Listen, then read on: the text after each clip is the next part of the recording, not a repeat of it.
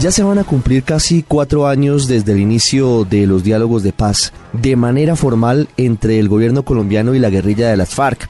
Esto tuvo una fase también eh, bastante larga de manera exploratoria en donde se definió la agenda de lo que hoy se denomina como los puntos para el fin del conflicto.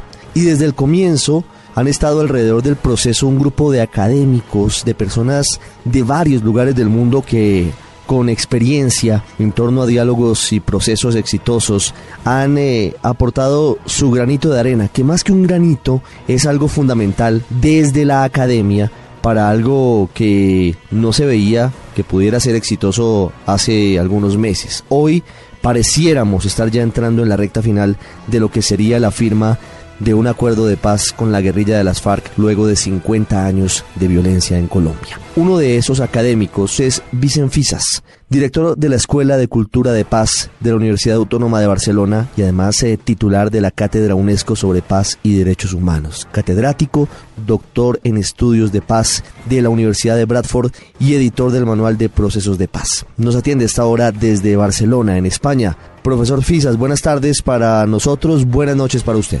Muy buenas tardes, mis queridos amigos. Profesor Fisas, lo he dicho bien. Usted ha estado desde el comienzo acompañando los diálogos de paz. ¿Cómo ha visto la evolución de estos casi cuatro años cuando estamos eh, seguramente entrando en esa recta final de lo que significaría la firma del acuerdo final entre el gobierno y la guerrilla? Mire, lo he estado siguiendo con un interés eh, sumamente especial porque yo me siento medio colombiano, la verdad, o colombiano entero de corazón. sí que puedo decir que eh, Colombia, el proceso de paz marcha bien. Es un experimento muy innovador. Ahora el mensaje más importante es de que necesitamos un poco más de tiempo para terminar bien y cerrar correctamente la fase final del conflicto que es siempre eh, temas muy complicados, muy técnicos y no se pueden cerrar en falso. Entonces, yo entiendo que el 23 de marzo fue una fecha, mmm, digamos, eh, dicha con el corazón, en el sentido de que eh, sería conveniente, deseable, fantástico, maravilloso que el 23 de marzo se hubiera acabado todo ya. Pero ya en aquel momento yo ya dije, eh, va a ser imposible. O sea, no hay que poner una fecha tope porque la de las, las dos delegaciones de La Habana están trabajando, pero súper intensivamente, de una forma increíble, para ir eh, resolviendo una gran cantidad de temas que todavía están pendientes, algunos todavía no están ni definidos cómo se va a hacer y por tanto eh, no se puede meter más presión de la que ya existe actualmente y hay que dar un plazo de unos meses más para que esto termine felizmente, porque un mal acuerdo de paz cerrado en falso conduce al fracaso y esto Colombia no se lo puede permitir. ¿De cuánto tiempo podríamos estar hablando, profesor Mire, esto no, yo no lo sé y las delegaciones tampoco lo saben. No lo sabe eh, seguramente ni Dios, de verdad. Esto es imposible saber. Ahora, no estoy hablando de días ni de semanas, estoy hablando de unos cuantos meses más. Yo entiendo que la sociedad colombiana quizás esté cansada de que esto es muy largo, pero yo puedo decirles académicamente, con datos encima de la mesa, de que nunca ha habido un proceso de paz que haya durado menos de cuatro años. Hay procesos que han durado 15, 16 años. Por tanto, estamos, en cuanto a tiempo, en los procesos rápidos. Y no pasa nada que no sea el 23 de marzo y que sea el 20 de julio, por ejemplo, el Día Nacional, o el mes de agosto. No ocurriría absolutamente nada y, sin embargo, podríamos ganar mucho. Profesor Fisas, hoy en Colombia y en la mesa hay una gran discusión en torno a cuál será el mecanismo de refrendación de los acuerdos de paz. Y hoy en la mesa no hay consenso en torno al mecanismo. ¿Cuál cree que puede ser la salida? Porque las FARC dicen vamos a una asamblea constituyente y el presidente Santos, además en un hecho poco común en los últimos meses ha dicho que el plebiscito va porque va, le guste o no a las FARC. Personalmente considero que este es un asunto interno de los colombianos. Y lo único que puedo decir es de que excepto alguna excepción, normalmente los eh, procesos de paz que resultan de una negociación casi nunca se ponen a, a refrendo, se firman y ya está. Ahora, si en Colombia la sociedad pide que se refrende o no, pues esto es una cosa que yo no voy a opinar y lo dejo, eh, lo digo sinceramente, en, manos de la, de la sociedad colombiana que decida qué es lo más pertinente. Profesor, usted estuvo hace unos días en Colombia y estuvo participando en el foro organizado por Naciones Unidas y por la Universidad Nacional a petición de la mesa de diálogos para generar insumos desde la población civil, desde los colombianos, para los últimos puntos de la discusión hoy en Cuba, que son fin del conflicto, dejación de armas y todo lo que viene relacionado con este asunto. Ya los temas más gruesos, digámoslo así, se han eh, superado porque ya hay acuerdos.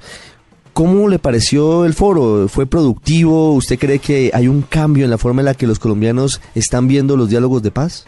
Sí, yo creo que eh, se ha socializado bastante cualquier persona de Colombia que quiera saber exactamente lo que se ha firmado, pues tiene una web, que es Mesa de Conversaciones de Paz. Ahí puede tener todos los documentos. Luego hay la posibilidad de participar mm, vía Internet.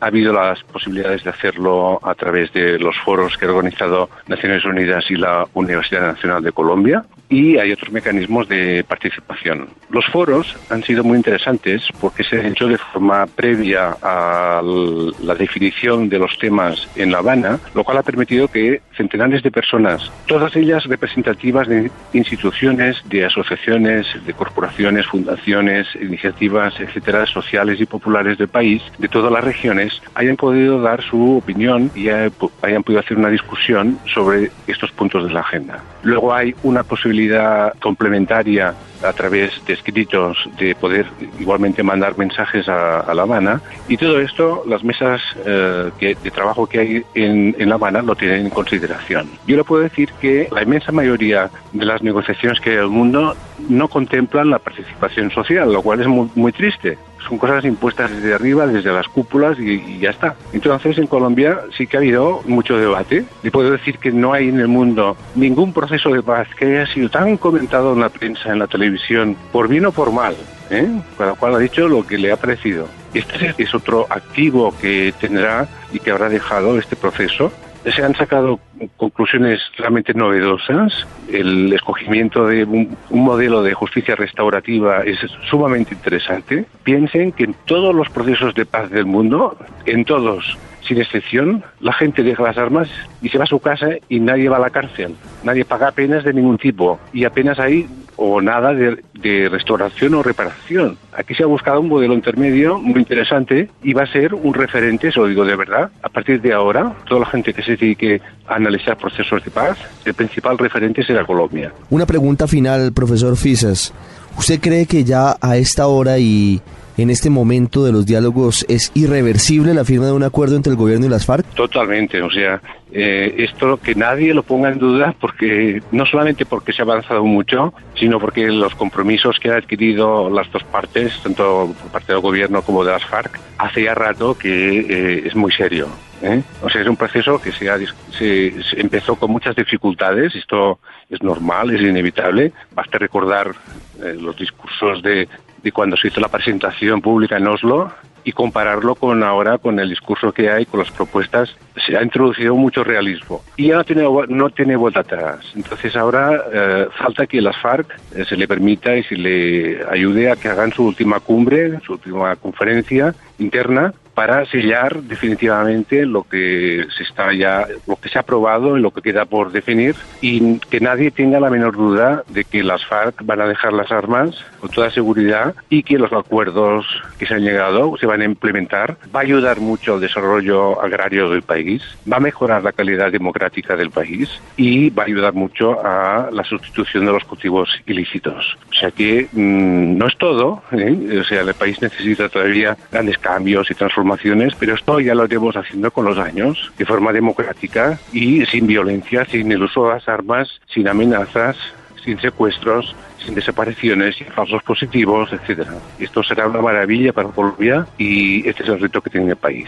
Del quizás, quizás, quizás de Jesús Antrich cuando se instaló la mesa a Timochenko hoy diciendo que las FARC van a dejar las armas para hacer política. El cambio que se ha tenido en el tono y en el fondo también en estos casi cuatro años de diálogos de paz.